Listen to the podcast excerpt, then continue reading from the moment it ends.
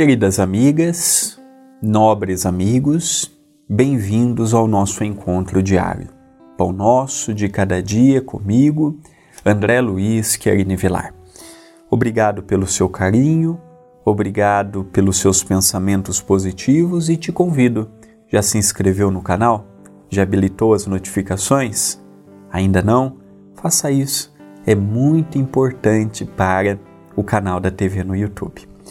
Veremos hoje uma frase inserida no meu livro Passos de Luz, volume 3, capítulo 69 Fazer. O candidato à iluminação se depara com muitas portas e cada uma delas levará a caminhos diferentes. As portas são as oportunidades. Existem portas boas e menos boas.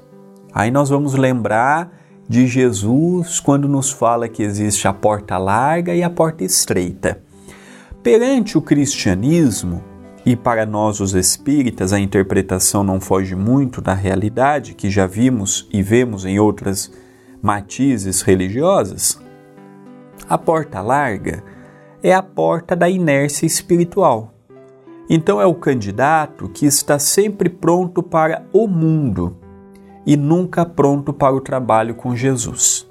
Ele está sempre pronto para uma festa, ele está sempre pronto para os prazeres que o mundo oferece, mas ele nunca está pronto para dar uma cesta básica, para levar uma palavra de reconforto. E quando falamos uma palavra de reconforto, não precisa conhecer o Novo Testamento, não não precisa conhecer o Espiritismo de ponta a ponta, não. É simplesmente ouvir a pessoa.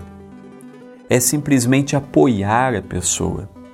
É simplesmente demover na pessoa aquele pensamento de ansiedade, de suicídio, de aborto.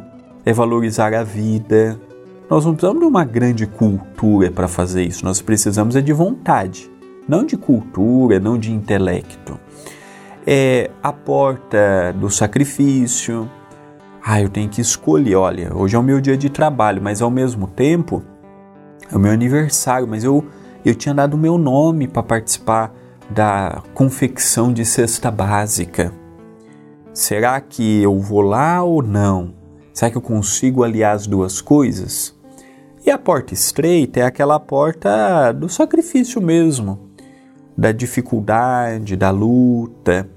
Eu olhar para uma coisa que eu gosto e falar: olha, André, nesse momento, isso que você almeja não será uma coisa positiva. E eu ter a coragem de dizer um não, eu ter a coragem de não aceitar, eu ter a coragem de superar aquele obstáculo pensando na minha própria saúde na minha própria felicidade, na minha própria economia espiritual. Então eu vejo que as portas, elas são muitas. Ontem entrávamos com muita frequência nas portas dos enganos. Hoje já entramos com menos frequência. Hoje já conseguimos entrar com mais assiduidade em portas que nos elevam, em portas que nos transmitem tranquilidade, serenidade, paciência, paz, amor. Então eu vejo sim que para todos nós que nos candidatamos aqui a uma jornada iluminativa ou começando o auto-burilamento, a reforma íntima, o auto-amor, o autoconhecimento, eu vejo sim que já estamos melhores do que estávamos no ontem. E podemos fazer esta análise comparando hoje e comparando a nossa própria existência atual. Não precisamos ir muito para trás, não. Será que há 10 anos atrás eu faria o que eu faço hoje? Será que há 20 anos atrás eu imaginaria que 20 anos depois eu pegaria um dia na minha semana para dar comida para necessitado?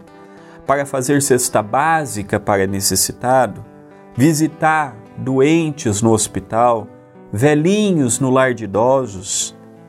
Então, nós temos que fazer um comparativo perante nós mesmos. Pensemos nisto, mas pensemos agora